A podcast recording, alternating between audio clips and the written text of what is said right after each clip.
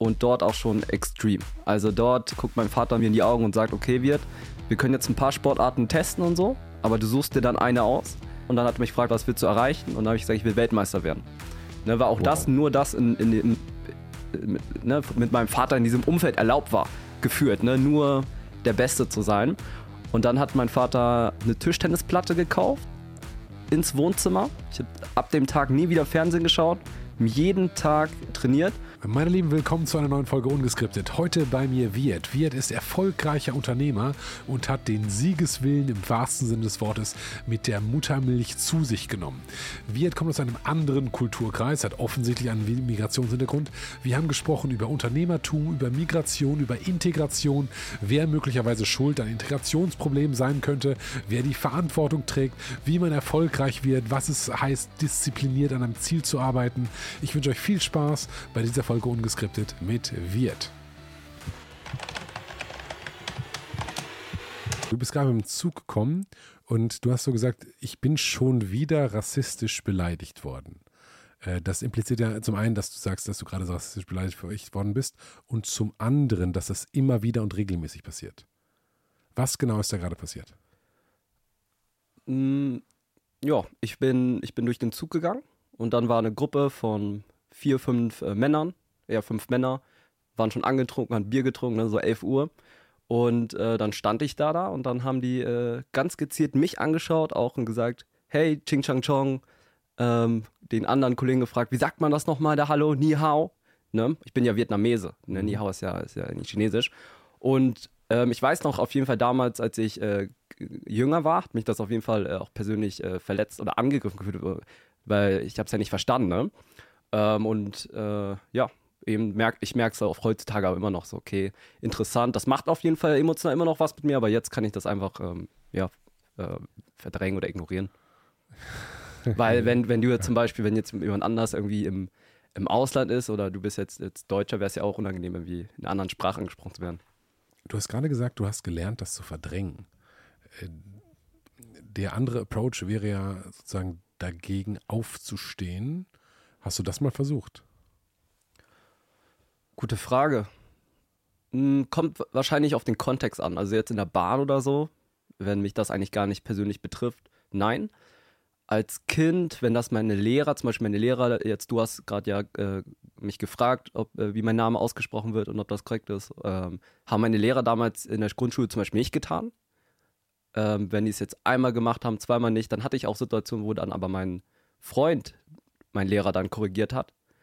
Ähm, ja, es gab bestimmt Momente, wo ich dann, wenn es wichtiger war, es schon gesagt habe, aber auch ganz oft Momente, wo ich es einfach äh, ignoriert habe oder verdrängt habe. Ja, interessant. Interessant. Das sind so verschiedene Sachen, die gerade durch meinen Kopf, Kopf gehen. Lassen wir bei dem Zugbeispiel bleiben, jetzt gerade, weil das ist frische Erinnerung. Wie haben die anderen Teilnehmer, oder nicht Teilnehmer, sondern andere Fahrgäste reagiert? Komplett ignoriert. Okay. Was waren das für Männer? Ähm, ist ja gerade heute ist äh, morgen ist Karneval. Ach so. Deswegen waren das waren das Karnevalsleute oder war das irgendwie wie kann ich mir das vorstellen? 40-jährige, hm, 50-jährige, so eine Männertruppe, dick, haben Bier getrunken. Okay, also also, Men, also Deutsch auch. Deutsch, ja. Aber so, ich sag mal, so ein Kegelclub-Publikum und nicht, die waren nicht verkleidet und nee. okay, also das heißt 40 bis 50 Jahre Kegelclub, so gefühlt zum Wochenendausflug nach Köln, ähm, aus Hamburg oder irgendwo aus Norddeutschland, aus, aus nördlicher Richtung sozusagen und haben sich Bier reingestellt und haben dich im Vorbeigehen ja, verbal attackiert und rassistisch beleidigt. Exakt, ja. Also Beleidigung, ne? Also ähm, die haben jetzt ja nicht gesagt, ich bin fett mhm. oder ich bin hässlich, nicht sowas. Aber ja, ist es eine Beleidigung oder nicht? Ich weiß nicht. Ich weiß nur, ne, darüber habe ich, ich, keine Ahnung. Also ich nehme es auf jeden Fall wahr, dass es mich emotional irgendwie trifft. So, hä, wieso sagt er das jetzt? Ne? Wieso, wieso? Mhm. Aber warst du dann in dem Waggon, wo die auch waren und hast du mitbekommen, ob das vielleicht noch andere Leute, die da vorbeigegangen sind, getroffen hat? Oder warst du explizit der Einzige, der da angegangen worden ist? Äh, der Einzige. Ja. Warst du in dem Waggon oder was, bist du da durchgegangen durch den Waggon? Ich bin durchgegangen. Durchgegangen. Ja, ja. Okay, das heißt aber, du war, warst nicht zwei Stunden da und die waren sonst zu allen friedlich und nur zu dir feindlich. Das kannst du quasi gar nicht sagen, weil du ja nur bist vorbeigegangen. Dann heißt du warst so eine Minute mit denen. Aber in dieser, in dieser Minute ist niemand anders angegangen worden. Nee. Und das sagst du, ist üblich. Mm. Ich, ja, was heißt üblich, ne? Aber ich habe öfters in meinem Leben schon solche Situationen äh, definitiv gehabt. Also Vorurteile, oder? Mhm. Ähm, das sind ja tendenziell Vorurteile. Er sieht asiatisch aus, muss ein Chinese sein. Oder ähm, ich bin gut in Mathe. Ne? Ich bin asiatisch, muss ja gut in Mathe sein. Oder ähm, ich bin asiatisch, ich muss gut in Tischtennis sein, was ich tatsächlich auch war. da hat das, Das hat das ne? Klischee gepasst. Äh, oder ich muss gut in Schach sein. Ich, bin auch, äh, ich kann auch ein bisschen Schach spielen. Aber auch sowas wie, ähm, äh, ich habe ja kein Abitur gemacht. Ne? Ah, okay, der ähm, muss ja dumm sein. Oder ich war schlecht in der Schule. Muss ja dumm sein. Oder ähm, ich war auf dem Sportinternat, hab, ge- hab äh, gelebt mit Judokas, anderen äh, Leichtathleten, äh, Kampfsportlern. Ähm, okay, Tischtennisspieler muss ja äh, schwach sein. Ne? Und ich glaube, wir alle haben irgendwie ähm, leben mit irgendwelchen Vorurteilen und sind kon äh, konfrontiert äh, Mhm. teilweise. Und ich habe mich immer gefühlt wie jemand, der ähm, ja so ein bisschen Underdog-mäßig ist, mit dem, mit dem Rücken, Rücken an die Wand. Mit dem Rücken an die Wand. Dieses, was ich häufig gesagt habe in, so, so, in solchen Situationen, ist, also für mich ist die Frage, ist das, ist das ein Rassismusproblem oder ist das ein Arschlochproblem? Wenn du fünf Ottos da sitzen hast, die allen möglichen Leute anmachen, so dann bist du als asiatisch aussehender, kriegst, kriegst halt irgendwas asiatisch aussehendes.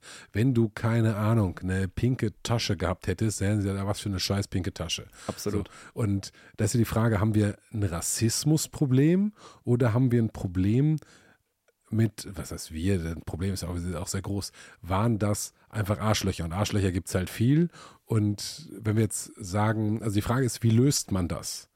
Das löst man scheinbar ja nicht damit, dass man auf breiter Front medial sagt, Rassismus ist schlecht, weil das hat, glaube ich, auf breiter Front irgendwie jeder verstanden.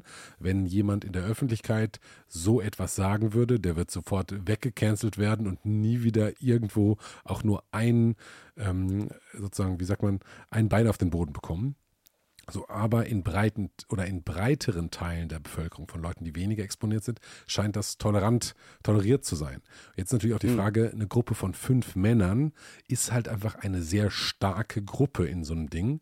Äh, die werden jetzt alle, wenn die 50 sind und dicke Bäuche haben, sind die nicht so wahnsinnig stark. Jetzt im Vergleich zu einer Gruppe 25-Jähriger, die vielleicht fit sind und zum Fußball fahren und alle irgendwie Sportler sind. So, von denen geht ja eine andere Gefahr aus. Das heißt, wenn man jetzt zivil cour- couragiert eingreifen wollen würde, wäre das bei deiner Gruppe wesentlich leichter gewesen, als das bei einer Gruppe 25-Jähriger vermutlich gewesen wäre. Dann ist aber auch die Frage, wann greift man ein? Wann würdest du denn erwarten von deinem Umfeld, dass es eingreift? Ich würde nie erwarten von meinem Umfeld, äh, dass es eingreift. Aber beziehungsweise, also erwarten tatsächlich nie. Also ich habe da sehr wenig äh, Erwartung an, an mein Umfeld. Du hast sehr wenig Erwartung und hast gesagt, du hast es gelernt zu verdrängen. Ja, was machen wir damit? Bleibt es dann einfach so und du verdrängst das weiter? Das ist tatsächlich bis jetzt die beste Lösung, so, die, die, ich, die ich gelernt habe. Zum Beispiel meine Cousine hat, eine, hat vor zwei Jahren äh, mich auch befragt oder hat eine Doktorarbeit geschrieben und hat eine Umfrage gemacht mit Ausländern, wie sie mit dem Thema Rassismus, wie sie es erlebt haben äh, in Deutschland, also oder wie, wie sie damit umgegangen sind. Und da, das war das erste Mal, wo ich mich überhaupt damit beschäftigt habe, weil ich habe als Kind es nie so interpretiert, dass es gegen mich war oder Rassismus war irgendwie, weil auch einfach aus Verdrängung oder aus Schutz, ne, dass ich mich nicht als Opfer sehen wollte und deswegen ähm, es nie so gesehen habe, aber durch, wie sie es mir gespiegelt hat oder wo ich mit anderen auch gesprochen habe, kann es andere auch extrem stark äh, verletzen. Oder ähm, jetzt, wir haben, ich habe ja eine, eine, eine Firma, ein Unternehmen, wo viele äh, Frauen auch arbeiten. Und äh, erst seitdem habe ich mich auch beschäftigt mit dem Thema ja, äh, Ansprache. Ähm, dass sie sagen, manche Frauen, wenn sie ein Buch lesen und da ist nur die männliche Ansprache, fühlen sich nicht ähm, angesprochen. Dann habe ich mal ein Buch gelesen, wo alles auf, der, äh, in der weiblichen Form geschrieben ist. Hat mich, und ich als Mann habe mich auch weniger dadurch angesprochen gefühlt. Ne? Und ich glaube einfach, es ist hilft, ein bisschen mehr Verständnis zu haben, weil ich glaube, niemand, ähm, ja, außer man möchte anderen Personen gezielt schaden. Ne? Aber ähm, ja, Verständnis hier ist also ist ja grundsätzlich was Positives zu sagen. Hier brauchen wir weniger Verständnis.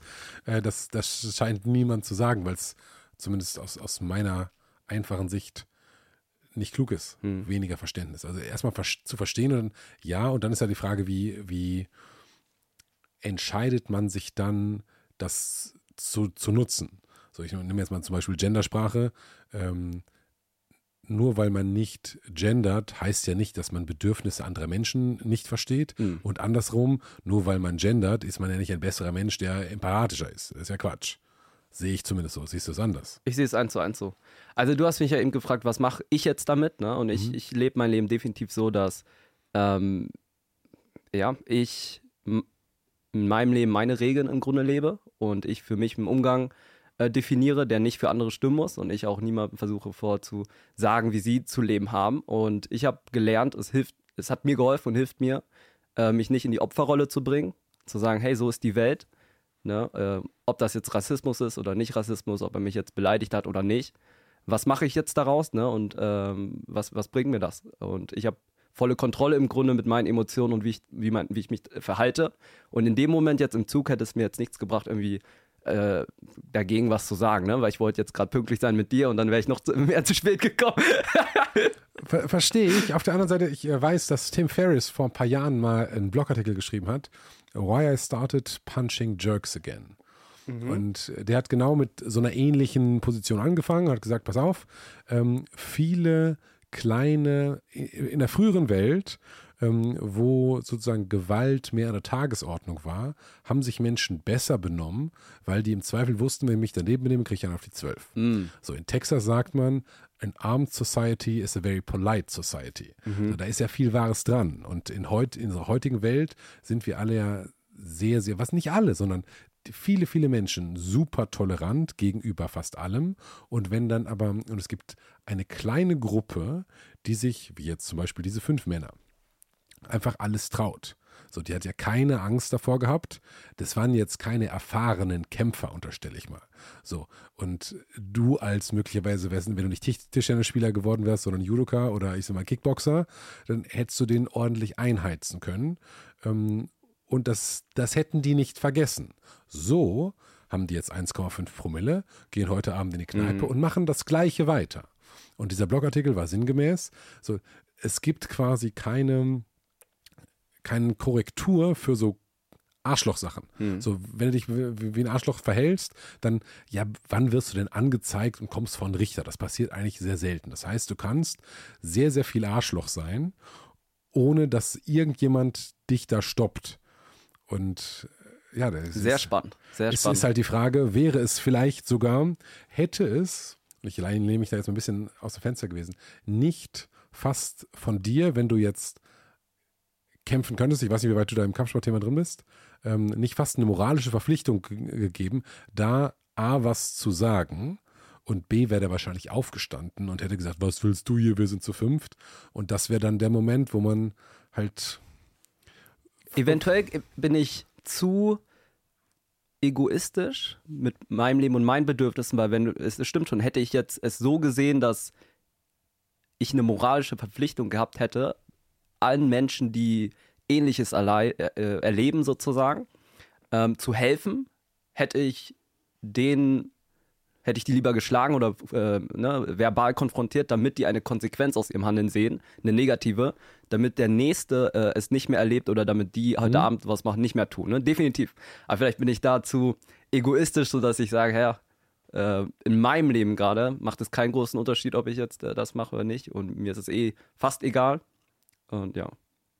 Ja, ich verstehe das. Jetzt überlege ich, wenn ich jetzt in diesem Bahnhof, in diesem Zugabteil gewesen wäre, so hätte ich die Möglichkeit gehabt, sozusagen einzuschreiten, mit in der Gefahr natürlich, wenn man einschreitet, ist immer die Gefahr da, dass man sich dabei eine fängt.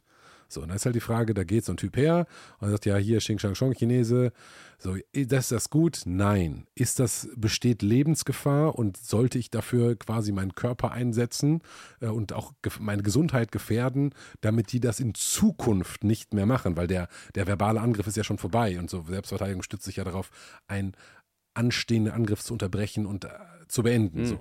Und ja, frage ich mich. Also, ich glaube, der Unterschied ist auch, wo ist die Linie, oder? Weil zum Beispiel jetzt äh, Ching Chang Chong äh, Ni Hao triggert mhm. vielleicht leicht, hätten jetzt gesagt, hey Sklave, hol mir ein Bier, dann wäre Feierabend gewesen.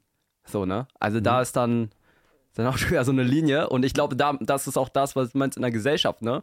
Wir fragen uns ja, hey, wo sind jetzt unsere Grenzen? Wie weit kann ich was sagen und, und machen, ne, bis es wirklich Konsequenzen gibt? Mhm. Ähm, und ich kann definitiv sagen, für, für Ausländer so eine leichte, ähm, also, also so eine leichte paar Worte so, dass das triggert schon viele, viele Ausländer.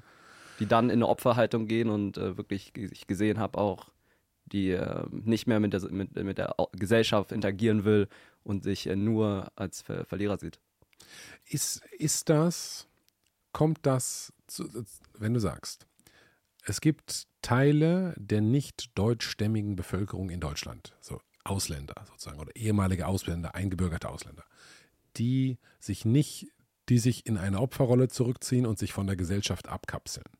Und zu wie viel Prozent liegt das an dem Integrationswillen der deutschen Bevölkerung? Und zu wie viel Prozent liegt das am Willen und an der Fähigkeit des Einzelnen, sich denn in die Gesellschaft einzubringen? Ähm, nach meiner Auffassung zu 100 Prozent an der, an der Person, die nicht bereit, äh, bereit ist, äh, ähm, ja, sich in die Gesellschaft zu integrieren, mit reinzugehen. Und ich weiß auf jeden Fall, da, da stimmen mir nicht viele äh, zu, auch nicht viele äh, von. Ich, äh, ich, ne, ich bin ja in, Viet, äh, in ähm, Vietnam geboren. Mhm. Ich habe ähm, ich hab zwar mit zwölf Jahren schon bin ich von zu Hause ausgezogen, aber ich habe einen Bruder, der ist jetzt 35. Ähm, Freundeskreise von meinen Eltern natürlich alles Vietnamesen. Und wenn die das, wenn die sowas sagen wie, es ist schwierig für mich, die Deutschen wollen mich nicht äh, verstehen und etc., dann äh, ist es für mich persönlich eine, eine, eine Ausrede. Und wenn du mich das fragst, sehe ich es 100%, hey, ähm, es ist möglich und ich sehe keinen Grund, ähm, anderen Leuten dafür die Schuld zu geben, dass man, äh, dass, es, dass, es, äh, dass die einen nicht akzeptieren wollen oder so. Weil ich werde ja auch äh, akzeptiert und das war nur eine hundertprozentige Auffassung, weil ob ich glaube jetzt, die, die äh, würden mich akzeptieren oder nicht, beginnt ja erstmal mit, mit diesem Glauben, ne? Mhm, und dann gibt es vermutlich auch nochmal eine Differenzierung zwischen den fünf Typen aus der Bahn gerade und deinem sozialen Umfeld. Also das, die sind ja vielleicht überwiegend deutsch, ich sag mal, keine Ahnung, ob da wieder nur Umfeld ist, aber ähm, vermutlich sind da deutschstämmige Menschen bei und gleichzeitig sind die Jungs aus der Bahn irgendwie deutschstämmig. So, das sind aber ganz unterschiedliche Menschen. Absolut. So, und da zu sagen, das sind die Deutschen, die X oder Y, okay, verstehe ich. Auch ein hartes Statement zu sagen, die, du hast ja, ich provoziere das jetzt oder überspitze das bewusst, die deutsche Gesellschaft hat alles richtig gemacht, weil es liegt zu 100 Prozent an dem Integrationswillen des nicht deutschstämmigen Einwanderers. Ist das, ist das korrekt? N nicht nur Willen. Ähm also ich, ich, ich glaube, der Gedanke oder die, die, die, ähm, die Überzeugung oder die, ne, die, die die ja, Anschauung der Gesellschaft ist, ist besser, wenn ich glaube, dass ähm, ich kann ja eh nicht kontrollieren, was die Deutschen jetzt machen oder nicht. Aber es hilft mir zu glauben, dass sie bereit wären, mich zu akzeptieren, dass sie bereit wären, mich zu integrieren. Okay, habe ich verstanden. Ähm, das heißt, es wenn jetzt vietnamesisch-stämmige Menschen, die ich kenne, zugucken, würdest du denen das auch ins ins Gesicht sagen, sagen, pass auf, wenn, wenn die deutsche Gesellschaft dich nicht richtig integriert, ist nicht die deutsche Gesellschaft, sondern es ist quasi dein Unterlassen, dich in die Gesellschaft zu integrieren. Absolut. Also wenn es einen Grund gibt, ein, äh, ein, ein Beweis, dass es möglich ist. Und für Vietnamesen zum Beispiel bin ich ja ein absoluter, absolutes, äh, absoluter Beweis, ne, dass ich akzeptiert werde, dass ich äh, in Deutschland eine Firma auf, äh, aufbaue, aufgebaut habe. Ähm, warum sollte es für jemand anders, äh, in anderen Vietnamesen nicht möglich sein? Kann ich dir sagen. Bitte. äh, also, so folgende These. Du bist mit zwei nach Deutschland gekommen.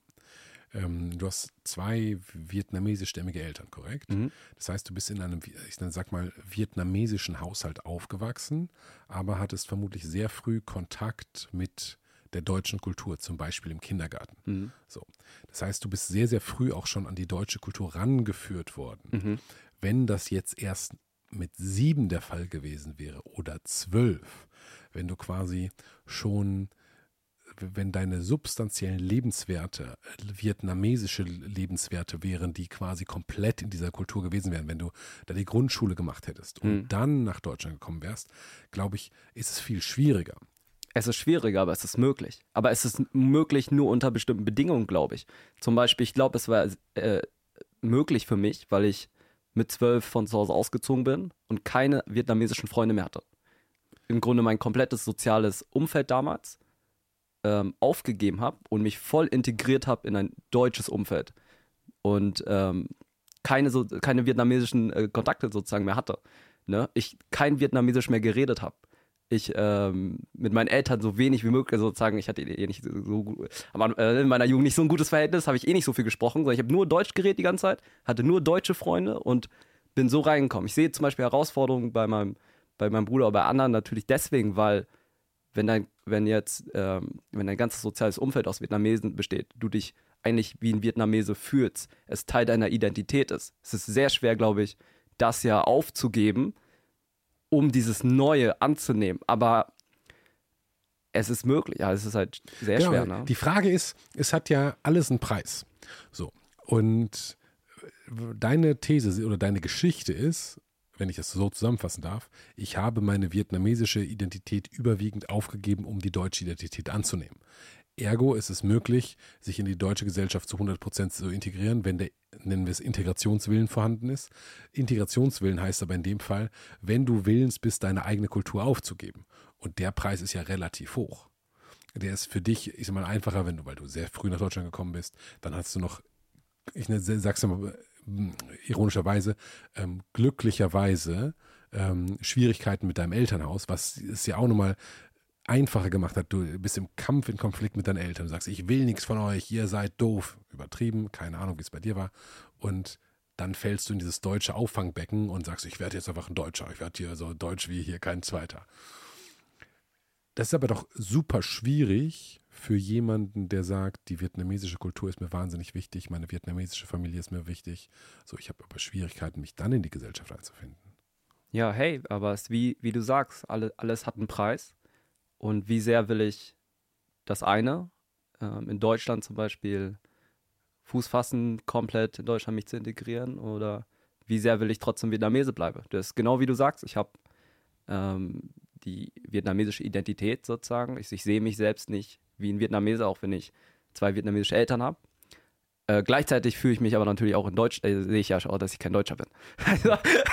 Das, äh, das fällt auf, ja. Das ist nicht nur ein Vorurteil, aber da ist auch eine interessante Frage, wo fängt denn Vorurteil wirklich an? Sagen, wie, du bist nicht in der siebten Generation Deutsch? Ich, wie kommt das? Ich äh, kann mir das nicht vorstellen.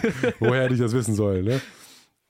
Ja, ist das schon rassistisch oder nicht? Oder ist es nur so, okay, das scheint mir so zu sein? Und dann auch, ich sag mal, ja, dann nimm mal dieses Nihau-Beispiel. Zu sagen, okay, vermutlich ist es eine asiatische Kultur und dann hast du bildungsfernes Schicht, der sagt halt, dass die überhaupt auf Nihau kommen. So, es gibt halt sehr, sehr, sehr viele Chinesen und es gibt auch viele Vietnamesen, aber die Anzahl der Menschen, die Mandarin sprechen, von daher waren die mit Nihau ja noch nicht mal schlecht. Hm. So, würde mir jetzt würden gemeinere Sachen einfallen, als in einer fremden Sprache Hallo zu sagen. Ne? Ich verstehe, dass die Konnotation oder das Gesamtding nicht ein freundliches, endlich mal jemand aus einer asiatischen Kultur war. Ne? Aber ja, anyhow. Ja, krasse Frage. Ne? Wie wird, wie führt man ein gutes und richtiges Leben, wenn man aus einer anderen Kultur kommt? Sagst, Integration ist möglich und es scheint, A, sagst du, Integration ist möglich. B, der einzelne Einwanderer ist für die Integration selbst verantwortlich. Der muss aber willens, den Preis zu sein, seine alte Identität überwiegend aufzugeben. Das wäre förderlich. Wenn das Ziel ist, es sich voll zu integrieren. Ja, das, das ist ja so diese These, dieses, ähm, vor so 20 Jahren, als ich in der Schule war, gab's, äh, kam der Begriff der Leitkultur in der Politik auf. So haben wir eine deutsche Leitkultur, an die sich Einwanderer anpassen sollen? Oder ist, gibt es irgendwie eine neue Kultur, die geschaffen wird zwischen Einwanderern und mal, traditionell Deutschen? Und da sagst du, ja, es gibt halt eine fucking Leitkultur und nicht nur eine Leit, sondern eine absolute Kultur. Und das ist schon, das ist ja sehr extrem für jemanden, also sehr extrem für jemanden zu hören, der sagt, hey, ich bin von Herzen Italiener und ich will einfach meine italienischen Werte in Deutschland leben, aber ich mag auch Deutschland und so, jetzt muss ich mir jetzt eine Lederhose kaufen als Italiener, um mich in Deutschland. Wie hast du das geschafft, dich so zu integrieren? Mir war es wichtig, ähm, also krass gesagt zu überleben. Mir war es wichtig, im Grunde so meine Überlebenschancen zu erhöhen. Ähm, mir war es wichtig, ähm, Freunde zu finden und mir war es wichtig, beruflich erfolgreich äh, zu sein. Und da diese Dinge mir also hohe Priorität in meinem Leben hatte ich, ähm, war es einfach für mich, dann den Preis zu zahlen. Okay. Warum wolltest du so stark oder warum wolltest du beruflich erfolgreich werden?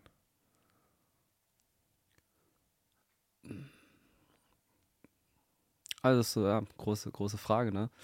Ähm, also, es hat angefangen mit 16, 17. Ab da fing es an, dass ich beruflich äh, die Entscheidung getroffen habe, ich will was Eigenes machen, ich will viel Geld verdienen, all das Zeug. Warte mal, dann gehen wir mal zurück. Du bist mhm. mit zwölf ausgezogen, weil du in ein Internat gegangen bist, richtig? Ja, ich habe mit neun angefangen, äh, Tischtennis zu spielen mit meinem Vater und dort auch schon extrem. Also dort äh, guckt mein Vater mir, mir in die Augen und sagt, okay, wird, wir können jetzt ein paar Sportarten testen und so, aber du suchst dir dann eine aus.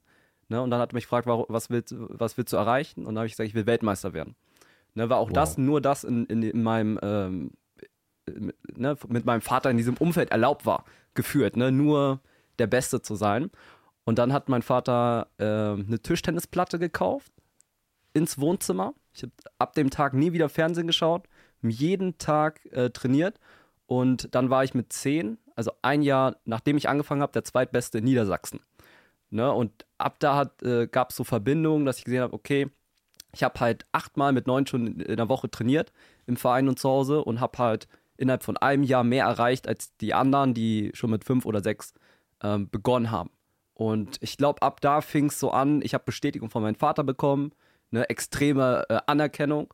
Und ab da ging es so los, so wow, ich will mehr davon, ja.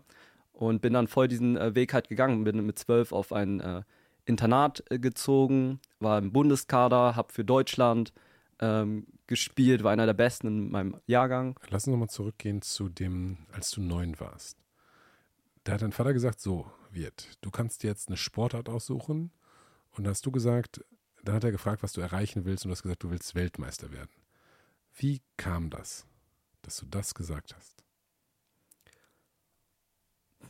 Also das kam sicherlich äh, immer, wenn mein Vater mit mir geredet hat, hat er schon so eine Art Coaching, denke ich, gemacht oder so eine Art Prägung. Ja, wir haben uns Dokus angeschaut, wir haben uns ähm, in der Musik, im Sport oder ähnliches ähm, immer Menschen angeschaut, die Höchstleistung gebracht haben. Er hat mir von seinen Geschichten erzählt und ähm, hat mir eine tatsächlich eine, eine Art Welt kommuniziert, wo es äh, Gewinner und, und Verlierer gibt. Ja, wo Gewinner das bekommen, was sie wollen und haben geiles Leben und Verlierer nicht das bekommen. Und ne, irgendwie äh, so, so wurde es extrem stark geprägt, dass es für mich nur immer diese eine Antwort gab, hey, ich spiele jetzt jetzt nicht um Spaß zu haben, sondern, äh, sondern halt um, um äh, Leistung zu bringen. Und die höchste Form der Leistung in dem Sport war halt dann Weltmeister zu sein. Ne? Sorry, dass ich hier so ungefragt reinquatsche, aber jetzt habe ich mal eine Frage an dich. Und zwar, wie kann ich besser werden? Wie kann ich bessere Gespräche führen? Mein Ziel ist es, der beste Podcast-Host Deutschland zu werden. Und da ist sicherlich noch ein langer Weg hin. Aber was denkst du, wie kann ich bessere Gespräche führen? Wo habe ich die falsche Frage gestellt oder die richtige Frage gestellt? Ich bin mega gespannt auf dein Feedback. Schreib es mir gerne per Instagram, ben-ungeskriptet oder bei YouTube in die Kommentare. Ich freue mich auf dein Feedback. Danke und jetzt geht's weiter. Was hat dein Vater beruflich damals gemacht? Äh, der hat Restaurants. Der hat Restaurants. Und warum sind deine Eltern damals nach Deutschland gekommen? Äh, mein Vater ist mit äh, 18 zum ersten Mal nach Deutschland gekommen, weil er ähm, akademisch in Vietnam sehr, sehr äh, gut war und hatte dann die Möglichkeit, nach Deutschland zu gehen. Und mit der Intention für seine Familie oder für uns äh, vor allem eine bessere Zukunft zu ermöglichen in, in Deutschland. Und so, so kam er dann, äh, er nach Deutschland, hat hier ähm, einen Inbus gehabt, ähm, aufgebaut. Warte mal, der war akademisch in Vietnam erfolgreich, um dann in Deutschland einen Imbiss zu machen. Mhm. Hat hier studiert und dann hat er, hat er hier einen Imbiss gemacht. Warum hat er einen Imbiss gemacht? Ähm, weiß nicht, das habe ich nie gefragt, aber ich weiß, dass er ähm, selbstständig sein wollte. Und damals gab es wahrscheinlich nicht so viele Optionen, als, als äh, Vietnamese als äh, ein eigenes Restaurant zu machen. Aber Moment, wenn du sagst akademisch erfolgreich, heißt es, ich habe jetzt gedacht, der hat promoviert und geforscht zu irgendwelchen Themen. Mm, nee, nee, das nicht, das nicht. Ich Also glaube einfach. hat gut studiert. Ja. Glaube auch ähm, Kontakte, ne? so war es wieder Kontakte gehabt, gut studiert oder war gut irgendwie in der Schule. Dann gab es die Möglichkeit, hey, nach Deutschland zu gehen, sowas und dann äh, hat er das gemacht. Nice. Und dann hat er einen Imbiss aufgemacht, vermutlich um Geld zu verdienen. Hat Ja. überlegt, wie kann ich am schnellsten das meiste Geld verdienen? Und hat einen, einen vietnamesischen Imbiss oder einen deutschen Imbiss? Damals ein China-Imbiss. Einen China-Imbiss. Ja, so hieß auch das Schild. China-Imbiss. In, in, äh, in Berlin. Hat einen China-Imbiss in Berlin aufgemacht. Und lustigerweise mit dem Klischee gespielt, dass er ein Chinese ist und deswegen verm- vermutlich äh, hat insbesondere damals ein China-Imbiss besser funktioniert als ein äh, vietnamesischer Imbiss Ja. und hat sich dann sozusagen des Klischee bedient. Interessant. Hat dann einen Imbiss aufgemacht und euch dann irgendwann nachgeholt. Das ging damals einfach so. Ja, also mein Vater ist jetzt 66 und das ist also schon ein bisschen, bisschen länger her. Er hat mich jetzt, als ich äh, zwei war, ich bin jetzt 24, also vor 22 Jahren, hat er mich rübergeholt. Mit meiner Krass. Mutter. Mit deiner Mutter zusammen und dann seid ihr nach Berlin gezogen. Mhm. Und da wohnen die jetzt immer noch? Oder de deine Eltern? Oder Je, jetzt wieder tatsächlich. jetzt wieder? Okay. Ähm, und du bist dann auch in Berlin aufgewachsen? Oder wo bist du aufgewachsen? Ich habe ein ähm, paar Jahre in ähm, Berlin gelebt. Dann ähm, sind wir nach Oldenburg gezogen. Da habe ich von der vierten bis zur siebten Klasse gewohnt. Dann habe ich in Hannover gewohnt, auf dem Internat. Und jetzt seit äh, vier Jahren in, in Hamburg. Ah, krass. So. Und damals, das heißt, dein Vater war selbst sehr leistungsorientiert für sich selbst oder ist, aber war damals auch schon und hat dir das dann mit aufgetragen. Bist du Einzelkind? Nee, ich habe einen Bruder. Ah, genau, du hast von deinem Bruder erzählt. Und dein Bruder ist aber deutlich älter als du. Mhm. So, hat, ist der auch ähnlich erfolgsorientiert geprägt worden? Ähm, Oder ist ja, mein, mein Bruder hat meinen Vater erst wirklich kennengelernt und mit ihm gelebt, als er schon vi- 15 war. Ah, 14, krass. 15. So, mein Bruder ist bei meinem Opa aufgewachsen. Äh, mein Bruder ähm, hat dann hier BWL studiert, war sehr, sehr gut akademisch ähm, und äh, ist aber nicht selbstständig jetzt, sondern arbeitet in einem, Unternehmen. Okay. Und aber du hast dann den Talk bekommen mit neun. Mehr oder weniger war die Frage ja, such dir eine Sportart aus, in der du Weltmeister werden willst. Und dir war auch schon klar, dass es nicht ein spaßiger Ritt wird, sondern das wird harte Arbeit. Warum hast du dich damals für Tischtennis entschieden? Ich war einfach sehr schnell sehr gut darin. Also ich habe Fußball gespielt, war ich scheiße. Beim ersten Spiel habe ich schon gemerkt, Judo gemacht, war äh, schwierig, konnte das Seil nicht hochklettern, weil ich fett war oder dick. Ähm, Das äh, Seil nicht hochklettern beim Judo. Ja, ja, da muss man ja so ein, so ein Seil hochklettern, muss ich schon am Anfang. Ich, mein, ich bin nicht hochgekommen, mit dem, mit dem ähm, Gürtel meine Füße so gepeitscht, damit ich da hochkomme. Und Tischtennis irgendwie, keine Ahnung, vielleicht Klischee, war ich halt sehr gut. Aber es lag mir halt, ne? Und vielleicht ähm, instinktiv und deswegen habe ich das weiterverfolgt. Ja, krass. Ich glaube auch immer, dass es rein deswegen war. Ähm, ich weiß nicht, ob ich Spaß habe und deswegen bin ich gut oder ich bin gut und deswegen habe ich Spaß, weil ich habe mit 19 Tischtennis halt auch wieder so aufgehört. Ne? Und ähm, sozusagen von heute auf morgen, ich habe meine ganze Jugend Tischtennis gespielt. Äh, Im Internat, mein ganzes Leben ging darum, aber im 19 habe ich dann einfach so aufgehört, Warum hast alles du aufgehört? verkauft, ähm, weil ich mich dann selbstständig gemacht habe mit, mit 19. Moment, stopp. Mit neun hast du angefangen, dann hat er eine Tischtennisplatte ins Wohnzimmer gestellt. Äh, Das heißt ja, dass das komplette Familienleben im Prinzip um dein Tischtennistraining ging. Mhm. So, und dann bist du irgendwann ins Bett gegangen und dann saßen deine Eltern neben der Tischtennisplatte auf der Couch. Nee, nee, die hatten, die waren dann im, im, im, Wohnz äh, im, im Schlafzimmer, haben Ach, Fernsehen krass. geschaut. Ne? Es gab kein Wohnzimmer mehr. Es gab kein Wohnzimmer, wow. das ist ja auch ja, crazy. Und wie viele Stunden am Tag hast du damals trainiert, als Neunjähriger? Als Neunjähriger ähm, zwei, drei Stunden. Okay, das, das, ist ja noch relativ human, würde ich sagen. Es ist halt viel für einen Neunjährigen, aber ist nicht zwölf Stunden. So keine oder zwölf Stunden wirst du nicht schaffen, aber wahrscheinlich acht. Zwei, aber zwei, zwei, drei harte mit deinem Vater dann zusammen. Woher wusste der, wie man Tischtennis trainiert? Keine Ahnung. Also ich war auch im Verein, habe zwei, mhm. dreimal die Woche im Verein trainiert, aber sonst zu Hause keine Ahnung. Also er hat selber einfach hobbymäßig gespielt. Na krass. Und dann bist du mit zwölf in dieses Internat gegangen, auf eigenen Wunsch oder auf, ja, was ist eigener Wunsch? Wie sehr kann man eigenen Wunsch haben? Nee, ich hatte die Möglichkeit bekommen von den Landestrainern, weil ich sehr gut war. Und ähm, mein Vater wollte am Anfang nicht. Und ich habe wirklich geweint und gebettet, dass ich hinkomme. Weil für mich war es die Hölle, zu Hause zu leben. Warum? Ähm,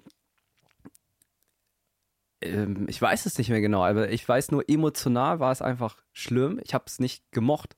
Ich habe geweint manchmal beim Training ne, und ähm, ähm, ja, ich, es hat nicht immer Spaß gemacht und es, ich, äh, hat, ich hatte einfach gar, ich wollte einfach eigentlich nicht zu Hause leben. Ne, und als ich dann die Möglichkeit bekommen habe, okay, ich hatte da schon immer, im Sommer gab es so Lehrgänge, ich, hab, ich wusste schon, äh, wie dieses ne, äh, Trainingslager und so funktioniert. Und dachte ich so, wow, im Internat, ich wohne mit meinen Freunden zusammen, ich spiele jeden Tag Tischtennis, ne, ich habe schon gerne gemocht, verfolge meinen Traum, Weltmeister zu werden und äh, ähm, ja, lebe nicht mit meinen Eltern. so, voll geil. Krass. Ja, also wenn ich so an mein zwölfjähriges Ich zu, zu, nach, dran denke, dann stelle ich mir das total schwierig vor, mit zwölf von zu Hause weg. Wie oft bist du dann nach Hause gekommen? Bist du am Wochenende, warst du am Wochenende zu Hause? Nee, als ich dann im Internat gelebt habe, äh, einmal alle zwei Monate. Krass. Wie lange ging dein Internat insgesamt? Bist du wie alt warst? Bis 19. Boah, und bist dann mehr oder weniger alleine aufgewachsen in diesem Internat, also hast du alleine die Pubertät durchgemacht. Und mit 19 hast also du. Also da gab es schon Betreuer, ne? Und auch. Äh, ver, ver, Verstehe ich, aber halt alleine im Sinne von ohne deine Eltern. Mhm. Ähm, wie oft haben die sich so gemeldet? Hm, auch nie. Krass. Also wir haben nie telefoniert eigentlich. Und dann hast du Turniere gespielt als Tischtennisspieler. Wie haben die geklappt? Die Turniere? Mhm. Ähm, Landesebene sehr geil. Ne, das sind ja immer so Altersklassen. Mhm. Bis U15 auch auf Bundesebene sehr stark. Da habe ich auch europäisch gespielt. Ab 16 ähm, habe ich, äh, ähm, hab ich gemerkt, dass meine Performance, meine Leistung nicht mehr so top war. Ähm, und da ging's, da fing es auch an, wo ich gemerkt habe, ah, werde ich Weltmeister, ne? Wird das was? Will ich Profi werden? Ne? Dann fängt man ja auch zu schauen, okay, wer ist denn Profi und wie ist das Leben äh, bei denen? Ähm, aber bis 15 war ich äh, extrem äh, gut, eigentlich äh, zweitbest, drittbester in Deutschland im Jahrgang. Und ab, 15, ab 15 16 dann ähm, in der Jugend sozusagen wurde es schwieriger. Warum wurde es schwieriger? Äh, ich hatte extreme mentale ähm, Herausforderungen bei, bei Wettkämpfen habe extrem stark mit Nervosität äh, gekämpft. Ähm, hat auch da meine ersten Berührungspunkte mit Mentaltraining, Autosug Autosuggestion und ähnliches, autogenes Training. Ähm, ich würde heute sagen, weil ich zu viel nachdenke. Also die richtig guten, viele meiner Freunde jetzt sind jetzt Profis und die haben es geschafft, einfach im Wettkampf diesen Flow-Moment extrem zu haben. Ne, wir haben alle sehr, sehr viel trainiert, aber die haben dann halt einfach, ähm, waren halt im Moment und konnten ihre Trainingsleistung abrufen, ne, voll. Und ich war halt sehr verkopft immer äh, und äh, dadurch langsamer und dadurch aber verkrampfter auch. Ne? Ich sage, okay, wenn ich jetzt das mache, passiert das. Und das war auch einer der Gründe, warum ich gut war im Tischtennis, weil ich mir vorstellen konnte, okay, wenn ich jetzt den Aufschlag hier mache, ne, mit 80-prozentiger Wahrscheinlichkeit spielt er den nach da, ne, und dann wird das passieren und das passieren. Aber auf irgendeinem äh, höheren Level, ähm, ja, kann man nicht mehr, muss man einfach viel, viel krasser einfach schon dieses Unter im Unterbewusstsein spielen. Das heißt, du hast gar nicht weniger trainiert oder warst weniger diszipliniert, sondern du hast genauso hart trainiert wie vorher auch. Und dein Mindset sozusagen hat dich eingefangen und du hast angefangen, auch Mentaltraining zu machen, aber das war nur mittelmäßig erfolgreich scheinbar. Absolut, ja. Auch ein Teil war, weil für mich aus irgendeinem Grund wahrscheinlich auch immer ich so gesehen habe wie Leben oder Tod. Also für mich, wenn ich so einen Wettkampf gemacht habe, da war wirklich, äh, habe ich so eine, so, so, so solche Gefühle gehabt, wie ich habe es, die anderen haben es spielerisch gemacht. Leicht ist nicht schlimm, wenn man mal verliert. So bei mir war es so, shit, ich, ich muss gewinnen. Dein Leben hängt dran. Mein, mein Leben hängt schon fast dran, ne? Es gibt keine andere Option, als, als äh, jetzt hier mit Gold, äh, mit Gold rauszugehen. Na krass. Und dann hast du gesagt, fing das an, dass du dir Gedanken gemacht hast, ob du überhaupt Weltmeister werden willst, slash kannst. Mhm. War, dann warst du so 16, hast du gesagt, richtig? Mhm. Wie, was waren dann so deine Lebenswegsoptionen an dem Punkt? Also was waren alternative Gedanken? Wenn ich jetzt also nicht Weltmeister werde, was werde ich dann? Ja, mit 16, das habe ich mir genau so gestellt, nämlich. Mit 16 und ich habe drei, drei Wege nur gesehen. Also der Weg Nummer eins, der, den Weg, den ich gerade gehe, dem Tischtennis. Ähm, will ich das? Ähm, habe ich mit Nein beantwortet, weil ich gesehen habe, dass die extrem wenig Geld verdienen und ein scheiß Leben haben, um ehrlich zu sein. Zweitens, ähm, also das war meine Antwort, ne? Zwar, zwar, zwar ist ja sehr subjektiv, natürlich. genau, klar, war meine Antwort als 16-Jähriger. Kann ich das? Fand ich auch schwierig. Ähm, wenig äh, Wahrscheinlichkeit. Schulweg. Ich war extrem schlecht in der Schule. Also äh, 4,3 Schnitt immer. Boah. Immer gerade so durchgekommen. Eine 5, sonst nur 4, vielleicht mal in Sport eine 2, sowas. Ähm, Geschichte eine 3. Und in der 10. Klasse auch eigentlich sitzen geblieben und irgendwie den, den, den Chemielehrer irgendwie äh, angebettet, dass er mir keine 5 gibt und ich ihm versprochen, dass ich nie wieder diesen Raum von innen sehe, wenn er mir, dass ich einfach durchkomme. Ah, krass. Äh, also Schulweg auch schon war nichts. Und dann, ähm, da meine Eltern selbstständig waren und unternehmerisch tätig waren, habe ich so, okay, das könnte was sein, ja.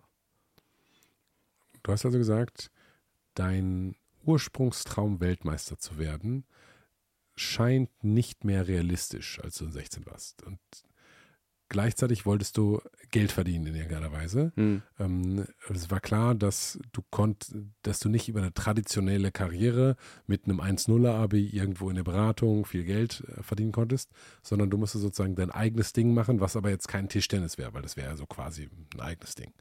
So, dann bist du per Ausschlussverfahren auf Selbstständigkeit gekommen. Das ist noch gar nicht so lange her, weil das, du bist 24, das heißt, es muss vor fünf Jahren gewesen sein. Nee, nee, ich, ähm, mit 16 ne, habe ich schon darüber nachgedacht, also mhm. jetzt vor acht Jahren. Vor acht Jahren. Und vor fünf Jahren, genau, habe ich mich selbstständig gemacht. Vor fünf Jahren hast du dich selbstständig gemacht. So, dann warst du ja, ich sag mal, wie ganz viele 16, 17, 18 und auch viele 30-Jährige am Ende des Tages. So, okay, ich will also Geld verdienen und reich werden. Ähm, wie geht das? was hast du für Wege, da so dieses Selbstständigsein ist ja nice, aber das, ja, was heißt das? Was, was waren da deine Optionen? Du bist quasi darauf gekommen, ich muss selbstständig sein ähm, und dann war das sofort klar, dass du das machst, was du heute machst oder wie kam der, der Weg dahin? Äh, nee, dann war die erste ähm, Sache, die ich mir überlegt habe, okay, wie lerne ich das, ja? Also Tischtennis war klar. Ich bin auf ein Internat gegangen, hatte Trainer, alles ging um Tischtennis, so habe ich es gelernt. Okay, dann habe ich gedacht, Unternehmertum ähm, lerne ich von Unternehmern. Und wie komme ich näher und lerne von den Menschen jetzt, die halt, was heißt das überhaupt, ja? Ich habe hab das ja nicht in der Schule gelernt. Was heißt es, ein Unternehmen zu gründen? Was heißt es, ein Unternehmen zu leiten? Wie sieht das überhaupt von innen aus? und habe dann ganz schnell gemerkt, dass das, was ich gerade in der Schule lerne, mich nicht mehr zu diesem dritten Weg führt, weil diesen Schulweg hatte ich ja schon ausgeklammert. Mhm. Und ja, dann habe ich mit der Schule abgebrochen und habe ein Praktikum gemacht, ähm, habe Firmen angeschrieben. Also, was haben, hat da insbesondere dein Vater und deine Eltern zugesagt, dass du dann diesen Tischtennisfahrt, der ja eigentlich sehr, sehr strikt geplant war, abgelehnt hast, um dann noch die Schule abzubrechen? Ja, da war, da war der komplette Bruch. Ja, mein Vater wirklich, ich weiß noch ganz genau, äh, haben wir telefoniert und er meint so, Wirt, ich dachte, ich dachte, du bist dumm, aber, aber so dumm. Ne? Und dann habe ich, äh, hat er äh, mir auch Konsequenzen gezeigt, ne? wie die ganze, das mein ganzes Leben, äh, wie ich aufgewachsen bin. Dann hat er mir kein Geld mehr gegeben, äh, keine Unterstützung. Ich durfte eigentlich auch nicht mehr nach Hause fahren sozusagen und war mich dann wiedergefunden äh, ne, in der Situation, okay, Rücken an die Wand, jetzt muss ich es herausfinden. Wie hat sich deine Mutter dazu positioniert? ich glaube, sie fand es nicht, äh, natürlich nicht schön. Sie war sicherlich traurig, aber sie ähm, hätte niemals was äh, über meinem Vater gesagt oder ähnliches. Und die hat dir auch nicht heimlich Geld zugeschickt oder. Nee, nee. Nee, okay. Hat die selbst eigenes Geld verdient? Hm. Okay, also war sozusagen von deinem, deinem Vater abhängig wirtschaftlich und hat sich dann auch weiterhin untergeordnet und hat nicht gesagt, so, pass auf, hier müssen wir mal. Okay. Und dann standst du mit dem Rücken an der Wand. Aber heute bin ich meinem Vater sehr dankbar dafür, Okay. weil er ähm, mir gezeigt hat, okay, ähm, den Weg, den du jetzt gehen willst, wird, ne? Die Chancen für dich stehen schlecht. Als 19-Jähriger, der kein Abitur hat, äh, keine Berufserfahrung, keine finanziellen Mittel, äh, dir jetzt äh, deine eigene Karriere sozusagen aufzubauen, ne? Und wenn äh, du es wirklich, du schaffst es nur, indem du es wirklich ernst meinst, ne? Und es nicht so ein Hobby jetzt ist oder Lavida, so ein Gedanke, Spaß, und du musst es wirklich ernst meinen. Und dafür hat er mir halt sozusagen, ja, ist mir schwieriger gemacht, oder? Damit, äh, damit äh, äh, ich eigentlich dann, in der Zeit habe ich sehr viel Hass und Wut auch äh, gefühlt, aber das hat mir eigentlich tatsächlich die, die, ja, was mitgegeben, um, um äh, diesen Weg zu gehen. Und dann standst du da irgendwann, hattest kein Geld und damals dann auch kein Dach über dem Kopf, weil du hast ja in einem Internat gewohnt, richtig? Was hast du dann gemacht? Ja, ich bin vom Internat ausgezogen äh, mit meinem äh, Zimmerpartner, mit dem ich heute ja die, die Firmen habe, das Unternehmen habe. Ähm, den habe ich mit 15 kennengelernt, Norbert. Der hat Wasserball gespielt und wir haben ähm, zusammen in einem Zimmer gewohnt. Im Grunde dann für ne, die nächsten drei Jahre, vier Jahre. Und ähm, haben zusammen über dieses Thema schon geredet, selbstständig sein, Unternehmer sein, Geld verdienen. Und äh, mit ihm ähm, ja, sind wir dann zu einem anderen Freund gezogen erstmal sozusagen und haben da in seiner Abstellkammer geschlafen, Wow. so auf dem Boden. Und ähm, aber ja, dann haben wir, habe ich dieses Praktikum da angefangen, ne, in, der, in einer Online-Marketing-Agentur. Ich habe nicht, aber ich habe eher nach Unternehmern einfach geschaut, von, wo ich, von denen ich lernen kann. Und zufälligerweise hatte der halt eine Online-Marketing-Agentur. Und dann, äh, ja, war das der nächste Step. Und was hast du dann gemacht im Praktikum? äh, Reportings gemacht am Anfang, ähm, so Praktikanten-Sachen, äh, Excel-Tabellen rumgeschoben, äh, Daten aus Google äh, Ads-Sachen eingepflegt in eine Excel-Tabelle, sowas. Und dann irgendwann aber mein eigenes Projekt bekommen, äh, Google Ads, Google Ads gelernt, äh, Kampagnen betreut, äh, Suchmaschinenoptimierung gelernt, Webdesign gelernt. Ähm, Das war ein langes Praktikum, wenn du das alles gelernt hast. zwei, zwei Jahre. Wow, ach krass. Das kann man ja gar nicht richtig als Praktikum beschreiben, sondern das ist ja eher eine Ausbildung. Ohne dass du in eine blöde Berufsschule musst. Ja, ka- kann man, kann man so sehen. Und parallel haben wir die Firma schon gegründet. Im Grunde. Also dann habe ich 14 Stunden mit Norbert, ne, 40 Stunden äh, in dem Praktikum ge gearbeitet und nebenbei haben wir Social Natives äh, gegründet. Und da habt ihr auch dann euer Geld verdient, um zu überleben, sozusagen. Eure, Brötchen im wahrsten Sinne des Wortes. Ja. Okay, und dann nebenbei habt ihr Social Natives gegründet. Ähm, was macht Social Natives? Äh, Social Natives ist äh, ein Unternehmen und hilft ähm, mittelständischen Firmen vor allem dabei, äh, Mitarbeiter zu finden.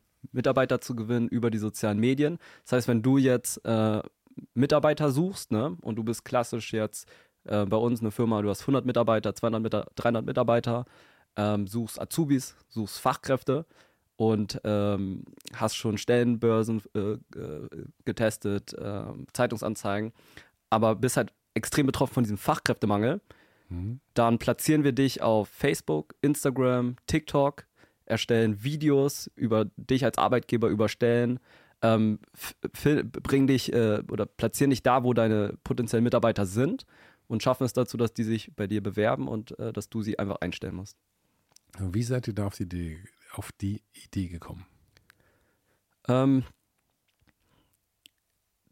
zum einen ist, äh, sind wir dazu gekommen durch Gespräche mit anderen Unternehmern. Also in irgendeinem Buch, was ich gelesen habe, stand, okay, Unternehmer lösen Probleme.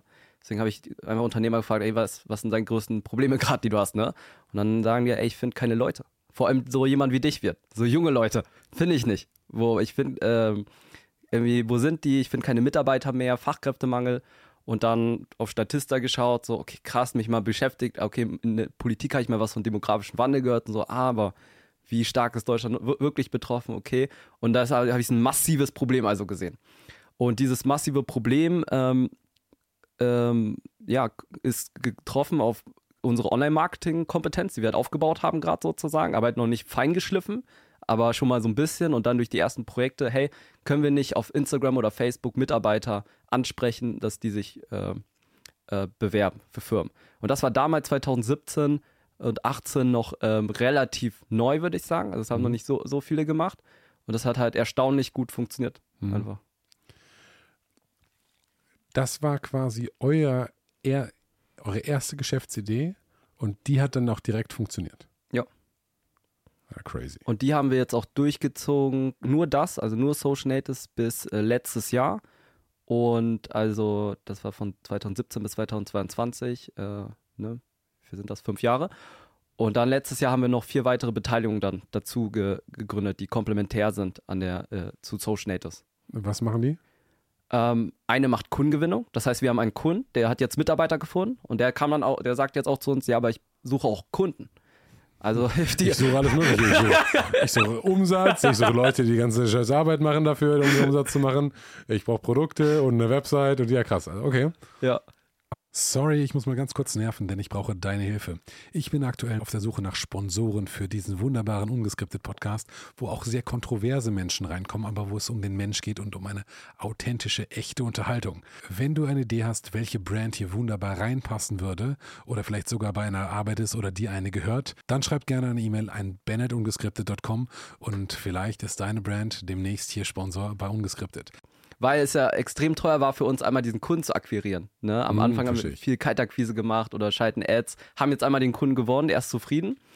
Ähm, ja, und dann haben wir Firmen jetzt gegründet, eine macht Kundengewinnung, eine macht, äh, baut digitale Schulungsbereiche ähm, oder digitale äh, Schulungsportale, dass Mitarbeiter schneller ongeboardet werden. Ne?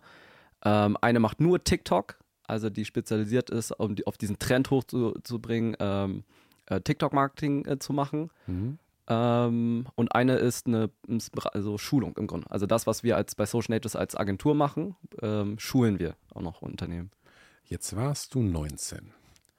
Und wenn ich mir so einen durchschnittlichen 19-Jährigen auf der Straße angucke, ähm, der sieht nicht so aus, um das mal ganz platt zu formulieren, als könnte er einem Geschäftsführer irgendeine Dienstleistung verkaufen. Wie habt ihr das geschafft? Ja, verkaufen war das erste Problem, was wir damals hatten. Weil wir ja nicht meinen Buddy ansprechen konnten, mit dem ich zu Hannover 96 gehe oder so, hey, oder, ne? Ähm, also haben wir uns auch wieder Coachings gebucht, tatsächlich. Weil ich keine Tuten und Blasen nicht verstanden habe, was verkaufen bedeutet. Ich muss noch nie in meinem Leben so wirklich ein Produkt verkaufen. Hab gesehen, das ist der Engpass, oder? Ich, äh, bevor ich zeigen kann, wie gut ich bin in meiner Dienstleistung, muss ich es ja irgendwie erstmal vertreiben oder jemanden überzeugen, dass er das mit mir macht ähm, haben selber probiert, ha auf YouTube heutzutage gibt es ja viele kostenlose, haben Coachings besucht, haben, haben versucht, diesen Skill zu trainieren. Ähm, aber äh, am Ende des Tages äh, war der Kern aber, weil wir, weil wir extrem viel Glauben hatten oder extrem viel Glauben rüberbringen konnten, ne? dass der andere wirklich dachte, oh, der, die, der muss echt oder die müssen echt dran glauben, was die da gerade sagen. Wie, ich erlebe ganz viele junge Unternehmer, die ein Produkt entwickeln und dann in, den, äh, in die Vermarktung gehen und dann sagen, ja, will keiner kaufen. Und die führen das will keiner kaufen immer auf ihr Produkt zurück und sagen, ah, dann muss es wohl ein anderes Produkt sein. Dann probieren die 35 Produkte, kein Produkt funktioniert. Die Wahrscheinlichkeit, dass sie nicht verkaufen können, ist sehr hoch. Wie habt ihr das geschafft, zu sagen, hey, ich kriege hier Ablehnung. Keine Ahnung. Ihr müsst ja irgendwie angefangen haben, ich ruf mal, ich habe diese geile Idee. Man könnte diesen ganzen Unternehmern, die da Fachkräfte Kräftemangel, die keine Leute finden, ähm, denen könnte man ja helfen, Leute zu finden über Online-Marketing. Jetzt rufen wir einfach an, sagen, hallo Unternehmer, ähm, ich kann dir helfen, dein Problem zu lösen. Das hat aber vermutlich nicht im ersten Call geklappt. Auch nicht im zweiten, auch nicht im fünften, auch nicht im zehnten. Wieso habt ihr so stark an euer Produkt geglaubt, dass ihr den Fehler bei euch im Verkaufen gesucht habt? Also an das Produkt haben wir geglaubt, weil wir natürlich schon direkt einen, einen Beweis hatten, dass es funktioniert, ne? In, in, in einem Projekt. Haben wir gesehen, dass das äh, definitiv funktioniert. Ah, ihr habt äh, quasi das, war das ein Try, war das quasi aus eurer Agenturarbeit ein, ein Kunde, der gesagt hat, ich, können wir nicht mal Social Ads versuchen für Recruiting? Ah, na, nee, in der Agentur haben wir es nicht gemacht. ah, okay, gut. Wie konnten wir, stimmt, wie konnten wir glauben, bevor wir es einmal überhaupt gemacht haben, Genau. dass es funktionieren kann? Ah, ja, konnten wir nicht, war eine Annahme. Aber dann verkaufe ich halt die Annahme. Also dann haben wir es halt auch so kommuniziert wie, hey, du suchst Mitarbeiter, ja? Du hast ein Riesenproblem. Alles, was du bis jetzt gemacht hast, funktioniert scheinbar nicht, also faktisch nicht, oder? Sonst würden wir gar nicht sprechen. Und wenn das, was ich dir jetzt äh, vorschlage, auch nur zu 1% Möglichkeit Option ist, weil du hast das, den Weg noch nicht gegangen, funktioniert, dann äh, lass uns das machen. Nichts zu verlieren. Und wenn dann halt der Preis sozusagen in, in seinem Worst Case sozusagen auch noch, auch noch passt, dann, Ich glaube, ich habe mein Handy vergessen auszumachen, deswegen macht es immer so ein bisschen komische Geräusche. Dann, dann, dann passt das. Ähm, und am Anfang spricht man halt mit 100 Leuten, um diese ein, zwei zu finden, die halt crazy vielleicht genug sind oder die halt mutig genug sind oder die halt sagen, hey, es ist was Neues, ich teste das mal. Du sagst, du sprichst mit 100 Leuten. Das finde ich überhaupt nicht selbstverständlich, dass du mit Leuten, 100 Leuten sprichst. Woher hast du die ersten 100 Telefonnummern bekommen, die du, da hast du kalt angerufen oder wie habt ihr die, Ja. wie habt ihr den ersten Kunden gewonnen? Ähm, kalt. Was heißt kalt? Also, gehst zu Google, tippst ein, äh, Industrieunternehmen Hannover, das ist eine Nummer, rufst an und versuchst äh, einen, und damals einen Termin einfach zu machen, vor Ort. Wir spielen das jetzt mal durch. Ähm, ich bin Schreinerei Meier und äh, du hast mich gerade gefunden äh, bei, bei dem Google und äh, Tütüt, Schreinerei Meier, guten Tag. Ja, du fragst tatsächlich den Falschen. Ich habe so einen Call zum Beispiel selbst nie gemacht. Das hat Ah, immer mal. Norbert gemacht. Ah, crazy. Ja. Der macht bei uns auch, ist für den kompletten Vertrieb verantwortlich und baut den, den Vertrieb auf und ich äh, mache das äh, Marketing, Strategie gemeinsam und äh, all das andere Zeug. Und da hat es, ja, das natürlich auch mehr, weil das, jeder, der schon mal einen Cold Call gemacht hat, der weiß, wie sich ein Cold Call anfühlt, nämlich totale Scheiße. Für die allermeisten Leute, für manche Leute nicht. Und wenn du so einen im Team hast, der Cold Calls machen kann, ultra geil. Wir haben ne? ja jetzt ein, ähm, so im Grunde, unser Vertriebsteam besteht aus äh, acht Leuten, die Cold Calls machen, jeden Tag. Ne, die 150 Wählversuche pro Person machen und auch heute noch versuchen, äh, ja, dass wir Termine bekommen und, und Kunden gewinnen. 150 Wählversuche am Tag. Äh, Das läuft dann automatisch und dann hängen die dran und sagen, schönen guten Tag, Social Natives hier. Ähm, Und dann kommt irgendwas vermutlich, um zum Geschäftsführer durchzukommen. Mhm. So, wie macht ihr das? Weißt du das? Hm. Weißt du nicht. Ähm, Ist, Herr, ist Herr Müller da so da? Ja? Es geht um Thema X. Und dann geht das weiter, okay. Und dann habt ihr relativ früh den ersten Kunden bekommen und dann den zweiten und dritten und von da seid ihr auf jetzt 50 Mitarbeiter so ungefähr gewachsen. Mhm. Und das heißt, ihr habt heute acht Leute, die nichts anderes machen als nur raus telefonieren. Mhm. Aber heute macht der, der Marketingweg sozusagen Kaltakquise, ähm, hat letztes Jahr 15 Prozent von unserem neu abgeschlossenen Auftragsvolumen nur gemacht. Oh krass. Ne? Und dieses, dieses äh, letzten Monat waren es nur 5 Prozent. Also ähm, die Strategien haben sich auch verändert. Ähm, Wo kommen jetzt die Kunden her? ähm, also neu äh, abgeschlossenes Auftragsvolumen äh, im Grunde, so 25 Prozent aus Bestandskunden, die wieder kaufen, was Neues kaufen. Wir äh, machen, wir schalten Werbeanzeigen auf LinkedIn, Mhm. Facebook, die sich dann einen Termin buchen. Ähm, wir gehen auf Konferenzen oder auf äh, Veranstaltungen, auf Events, entweder als äh, Redner oder wir haben einen Stand darüber, über Empfehlungen, die wir bekommen von Kunden oder von anderen, über Kooperationspartner, wo wir, ähm, ja, wo, wo die wissen, wir machen geile Arbeit und die, wir machen da zusammen Projekte. Und das sind eher jetzt heutzutage die Wege. Und dann euer Produkt ist am Ende des Tages, also anders. Was ich mich frage, ist, die allerwenigsten Menschen sind zufrieden mit ihrem Job. Alle finden nicht alle, aber viele finden ihren Job scheiße. Und denken, oh, ich kann doch nicht kündigen wegen dies oder das und da fühlen sich irgendwie so ihrem Chef so nicht verpflichtet, sondern quasi scheiße mal. Alle sagen, Chef, erste Konnotation ist scheiße. Ne? Da ist jemand, der, der will mir Böses. Und gleichzeitig ist auf Unternehmensseite so sagen, ey, wir finden keine guten Mitarbeiter. Wir wären total nett zu denen. Wir wären Megachefs. Und das irgendwie haben beide Gruppen ein Problem und wenn die mal alle miteinander sprechen würden, wäre die Welt in Ordnung. Und jetzt kommt ihr rein und sagt, pass auf, wir finden dir Leute, die gerne bei dir arbeiten würden. Right? Wenn ich das ungefähr so Mhm. richtig verstehe. Was ist der Unterschied zum so Headhunting und zu diesem traditionellen Ding? Wie genau, fin, wie genau löst ihr denn das Problem für die Unternehmen? Genau, das ist, war im Grunde die Hauptthese, auch wieso wir, Social, wieso wir so an Social Natives geglaubt haben. ist, dass wir gesehen haben, okay, wir, wir schauen uns den Arbeitsmarkt an und dann gibt es einen kleinen Prozentsatz, sagen wir mal 10% 20, die sind so happy, die würden niemals wechseln. Dann gibt es einen Anteil an, an äh, Personen, die halt aktiv auf Jobsuche gehen, die schon so unzufrieden sind, dass sie auf Stepstone gehen, die Agentur für Arbeit gehen und aktiv suchen. Mhm. Aber es gibt vor allem die, äh, es gibt extrem viele, die ja, die noch nicht aktiv suchen, die bereit wären, sich ein neues Angebot anzuhören, die grundsätzlich, ähm, ja, die jetzt nicht 100% happy sind, aber auch nicht 100% unzufrieden. Mhm. Aber wenn es, äh, wenn sie woanders glücklicher wären, dann würden die auch dahin gehen. Ja, und heutzutage ja noch nicht diese Aktivierungsenergie haben, um wirklich zu sagen, okay, jetzt reicht's mir, ne? Sondern äh, der Chef ist, ist ja nur mäßig scheiße, nicht komplett scheiße. Mhm. so, ne? Äh, und diese sprechen wir über die sozialen Medien vor allem an, weil keiner ist auf Facebook, Instagram oder TikTok, um einen Job zu suchen. So, wir sprechen aber diese Menschen da an sozusagen und äh, wecken erstmal das Interesse und überzeugen diese, sich dann zu bewerben. Kann man da targeten auf Qualifikationen? Nein. So, wie targetet? Ich suche jetzt zum Beispiel, was wäre eine, was ist eine typische Fach, Fachkraftberuf, den ihr, den ihr sucht? Was ist so das? Ähm, nehmen wir mal Fachkraft für Lagerlogistik. Eine Fachkraft für Lagerlogistik. Ähm, so, jetzt baut man dann eine Ad zu, also macht man irgendwie ein kleines Video. Und was ist in dem Video drin?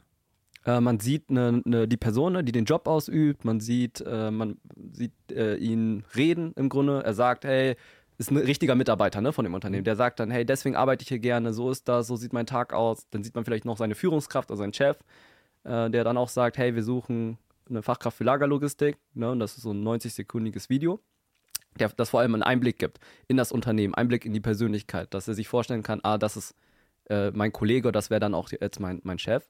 Und das Video, ja, platzieren wir. Wir können zum Beispiel den, äh, den, den örtlichen Radius ja angeben. Wenn du jetzt zum Beispiel in Hamburg suchst, ähm, dann nehmen wir jetzt Hamburg zum Beispiel plus 30 äh, Kilometer als, als, als Radius und ähm, können jetzt ja äh, können kein Alter oder so mehr eingrenzen, aber der Algorithmus ist tatsächlich, durch die Keywords, durch das Verhalten so, so nice, dass er die Leute findet.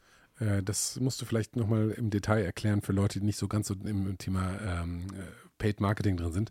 Das war deutlich einfacher 2018, 2019, ähm, Kunden zu finden mit, also das Targeting auf den Social-Plattformen war viel, viel, viel, viel, viel, viel, viel, viel besser als es heute ist. Heute ist so ein bisschen, äh, also alle E-Commerce-Unternehmen haben Probleme, aber ihr müsstet gerade weil so Ads, wir haben auch schon mal Ads geschaltet für, für so Social, äh, mhm. äh, für, für halt Leute, aber früher konnte man noch sagen, ich suche einen Mitarbeiter zwischen 25 und 35 und aber in dem Moment, wo es eine, eine Ad ist, die auf ähm, die nicht eben auf, äh, auf Sale auf, aus ist, sondern darauf um einen Mitarbeiter, darf man quasi nicht altersdiskriminierend. Genau. Das heißt, du musst alle, also kannst quasi gar nicht mehr targeten.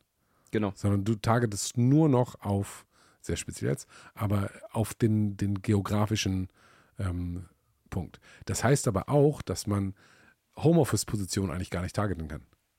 Also wir suchen jetzt in Deutschland eine spezielle Position, weil das Wort Fachkräftemangel impliziert, dass es eine Fachkraft ist. So, wenn ich, wenn du jetzt zum Beispiel einen E-Commerce Online-Manager suchst, also jemand, der, der richtig Social Ads kann, den könntest du ja über Social Ads gar nicht suchen, oder? Du suchst den, indem du ähm, das Creative so aufbaust, oder? Indem du erstmal das schreibst, dass du die Person suchst, indem du ähm, das auf das Bild schreibst, so und so, so, so, und, und dann fühlt sich auch nur die Person, die sagt, das ist ein interessanter Job, darauf angesprochen und durch mehr, ja, wenn dieses Profil sozusagen mit, der, mit so einer Ad dann interagiert, findet der Algorithmus auch ähnlichere Leute. Ah, krass. Das heißt, du für, wir müssen ein bisschen aufpassen, wenn wir nicht zu tief im äh, Detail landen. Aber ich glaube, ganz spannend für Leute, die da nicht drin sind, ähm, ist, dass Facebook und Insta-Ads und TikTok-Ads funktionieren alles gleich. So, du gibst den Video und sagst gar nicht mehr, ich suche jemanden, der so und so alt ist, der das, das kann, sondern du baust das Video so, wenn ich dich richtig verstehe, dass sich die Leute, die da die sich angesprochen fühlen sollten, ähm, angesprochen fühlen und wenn die das dann komplett gucken, wenn die das liken, wenn die das teilen, wenn die dann Link klicken, wenn die den halt irgendwie ein Formular ausfüllen, dann weiß der Algorithmus, oh, das ist ein möglicherweise interessierter Kandidat.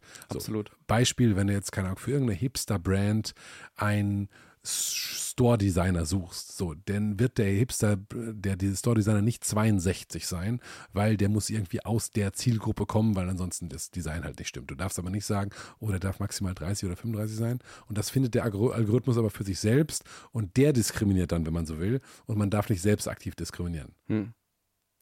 Ja, verrückt. Spannend. Ich muss auch sagen, ähm, äh, mein, mein Job hat sich ja auch in den letzten Jahren extrem jetzt schnell verändert, in den fünf Jahren. Also als wir gestartet sind, war ich äh, zu diesem Thema, glaube ich, deutlich besser noch. Äh, zu, zu, diesem Ads und diesem Fachthema als, als heute. Ne? Heute habe ich ein, mit 50 Mitarbeitern ja ein Team, was ich glaube deutlich, also ich weiß, deutlich besser sind als ich, weil die es tagtäglich auch tun. Also ich äh, betreue jetzt seit, ne, ich habe jetzt sehr lange keine ich habe lange diesen Ad-Account nicht mehr gesehen. Vielleicht Gut. sieht er heutzutage auch ganz anders aus, ne? Aber natürlich die, die, äh, die, die, die äh, Metaebene sozusagen oder das, äh, das Gröbere, das verstehe ich auf jeden Fall. Das Gröbere, das verstehst du. wie, wie war das für dich, auf einmal nicht mehr im Detail verantwortlich zu sein, sondern loszulassen? Äh, das war sehr entspannt, sehr einfach für mich. Wirklich? Ja, ja, weil ich äh, mich nie gesehen habe als dieser Experte zu diesem Thema. Das waren auch nie die Themen, die mich begeistert haben. Ne? Also ich habe gemerkt, die Themen, die mich begeistern, sind ähm, Recruiting per se erstmal, mhm. also äh, Recruiting, Menschen zu finden, Teamaufbau, Firmenkultur, ähm, strategische Themen interessieren mich sehr. Ähm, und dieses, äh, ja, diese, äh, eine Ad-Kampagne technisch zu schalten, hat mich nie so begeistert. Ja, verstehe ich. Das das heißt aber, du hast das damals, hast du das noch selbst gemacht oder hast du, mhm. das hast du gemacht und hast dich dazu gezwungen, wo dir wahrscheinlich deine Erfahrung in Disziplin im elterlichen Wohnzimmer im Tischtennis spielen halt geholfen hat, ich muss das jetzt machen und ich mache das jetzt einfach, obwohl ich keinen Bock drauf habe. Äh, enorm. Ich habe äh, gelernt, der, der berufliche Erfolg oder auch berufliche Ergebnisse ist ja nur eine, ähm, ist ja eine, eine sage ich mal, eine eine Akkumulation oder eine, eine bestimmte Zusammensetzung aus, aus Fähigkeiten. Also ich kann etwas, ähm, aus persönlichen Eigenschaften, wie Disziplin oder ähnliches. Und da ein Mensch, der diese ne, Fähigkeiten kann ich erlernen, persönliche Eigenschaften kann ich erlernen, die dazu führen, dass ich ein bestimmtes Ergebnis jetzt äh, erziele. Und ich konnte mich halt, äh, ich muss halt, musste sehr, sehr viel lernen. Also in der Schule habe ich auch nicht über Steuern gelernt, aber ich kann mich halt zwei Tage hinsetzen und halt googeln und Bücher lesen und alles dazu lernen, was ich gerade lernen kann und den Steuerberater fragen und dann kann ich halt in, ja, in zwei Tagen mir viel, vielleicht viel mehr Wissen aneignen jetzt als, äh, äh, als, als andere, die da mehr Herausforderungen mit haben.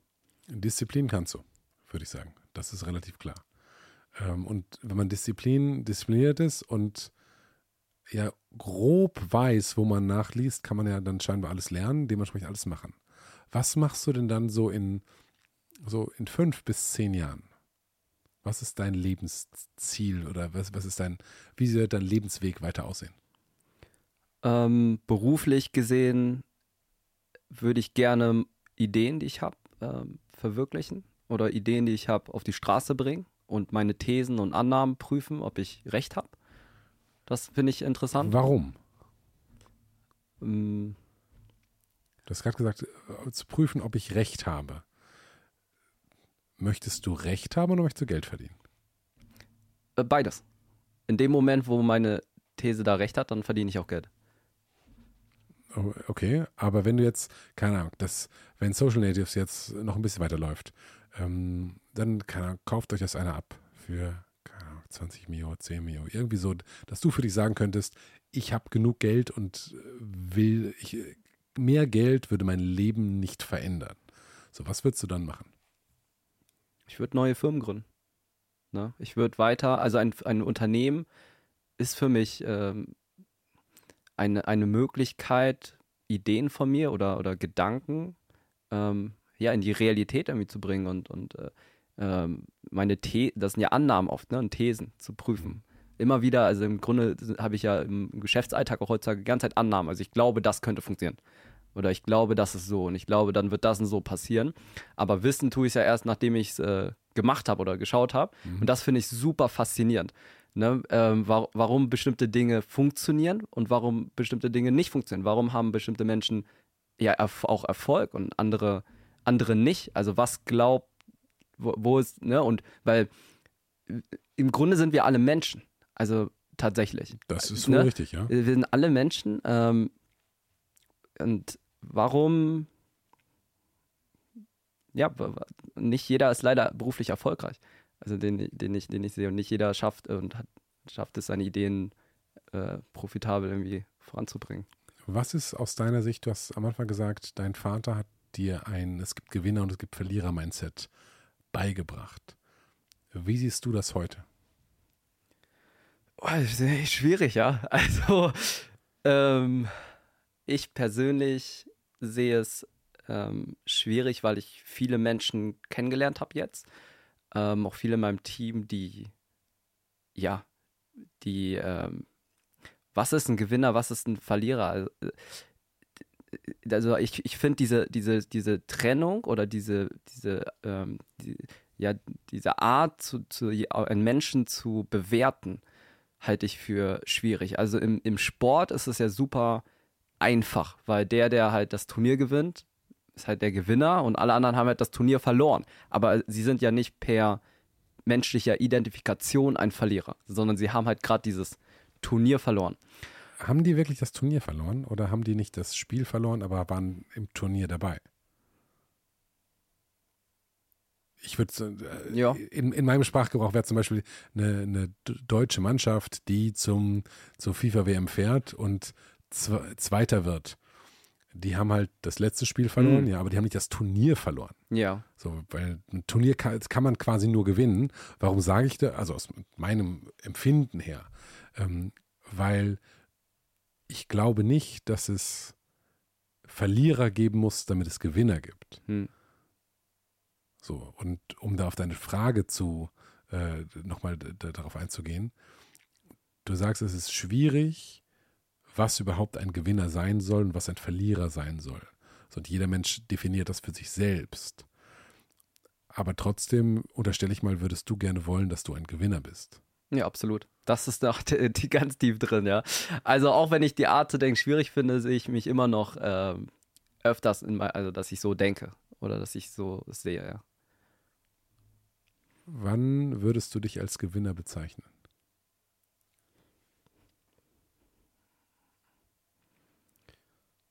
Hm. Ist eine gute Frage. Ich würde mich äh, öffentlich niemals so bezeichnen, glaube ich. Ja, damit habe ich Herausforderung. Ähm, ich sehe mich als äh, erfolgreich, aber dieses Wort Gewinner, da habe ich äh, so, was habe ich gewonnen? Ne? Also, weiß ich nicht aber wir gehen mal von der öffentlichen Wahrnehmung weg, sondern für dich, wenn dich dein Vater fragen würde, wird, bist du ein Gewinner? Was würdest du sagen?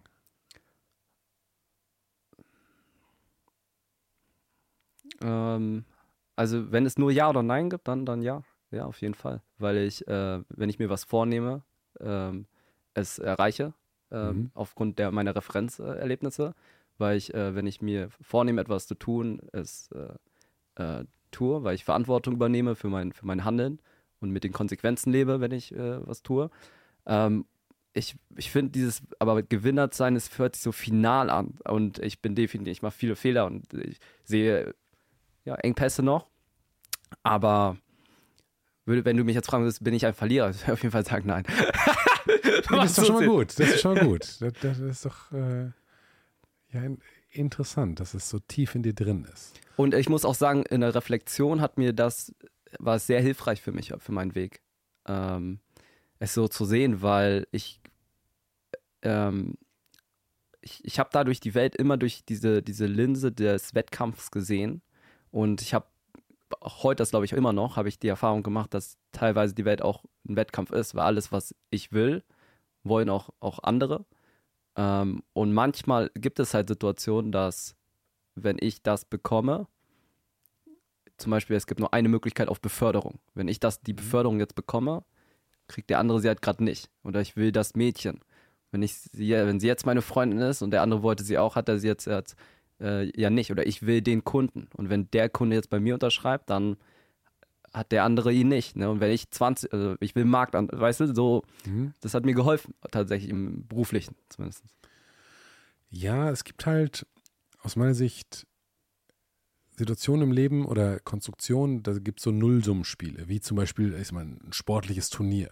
Da kann es nur einen Gewinner geben, der Rest kann eben kein Gewinner sein. Es können nicht 100 Leute oder 100 Teams Weltmeister werden. Bei Frauen ist es tatsächlich eh nicht so. Es kann nur einer mit dieser Frau zusammen sein. Und wenn man das als, äh, finde ich, sehr komplexes Beispiel, lass es mal rauslassen. Aber nur weil du erfolgreich bist unternehmerisch, heißt das nicht, dass ich nicht erfolgreich sein kann. Absolut. So. Und das ist, finde ich, wird häufig übersehen, dass wenn jeder ein richtig geiles Unternehmen baut oder sich findet und seine Berufung findet, könnten wir alle richtig richtig krass reich sein.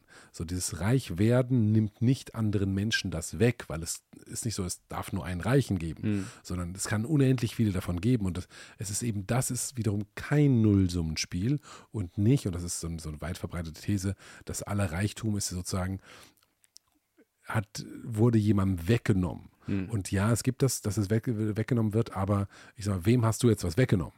So, wem gegenüber fühlst du dich schuldig, weil du erfolgreich bist und weil du halt, äh, du hast Leuten Mitarbeiter gegeben, du hast, gut, Facebook und Co. Umsatz gegeben, ähm, ja, und den Mitarbeitern einen Job gegeben. So, und jetzt bist du damit verhältnismäßig wohlhabend geworden, unterstelle ich mal. Ähm, so, wem hast du das weggenommen? Eigentlich keinem. Ähm, ja, ist immer eine, eine, Sichtweise, ja. Unterstelle ich jetzt mal. Also vielleicht sagst du mir auch, wir haben den. Ich habe hab keinem weg, was weggenommen. Also aus meiner Sichtweise. Also ich, ich ähm, könnte das auch nicht. Ich, ich, ich, ich könnte niemals etwas tun, was direkt jemand anders schadet oder bewusst anderen zu schaden. Und ich glaube auch, man ist, ich bin Beruf, es ist wirklich ein Glaubenssatz, ich glaube, ich werde beruflich erfolgreich, indem ich anderen Gutes tue. Indem ich anderen helfe und nicht schade oder was wegnehme. Das finde ich ist ein ganz fantastischer Schlusssatz. Danke, lieber Wirt, dass du da warst. Hat mir sehr viel Spaß gemacht. Ähm, ich freue mich aufs nächste Mal. Danke dir auch. Merci. Danke, dass du dabei warst. Wenn du Lust hast, noch mehr spannende Menschen hier an meinem Tisch zu sehen, dann lass gerne ein Abo da, gib dem Video gerne ein Like oder lass mir eine Bewertung auf Spotify oder Apple Podcast da. Das hilft wirklich, mehr Menschen zu erreichen. Ist mir ein großes Anliegen. Jedes Mal, wenn ich eine Mail bekomme, wo da drin steht, hey Ben, ich höre nur noch deinen Podcast und ist, ich nehme so viel daraus mit. Es, ich bestimme nicht mit allen Menschen überein, die du da am, am Tisch sitzen hast, aber das sind gute Inspirationen. Das bringt mir für mein Leben etwas. Ich freue mich ein Loch im Bauch und ich würde gerne noch mehr Menschen erreichen. Deswegen Like, Abo und eine geile Bewertung bei Spotify und Apple Podcast. Herzlichen Dank und bis zum nächsten Mal. Euer Ben.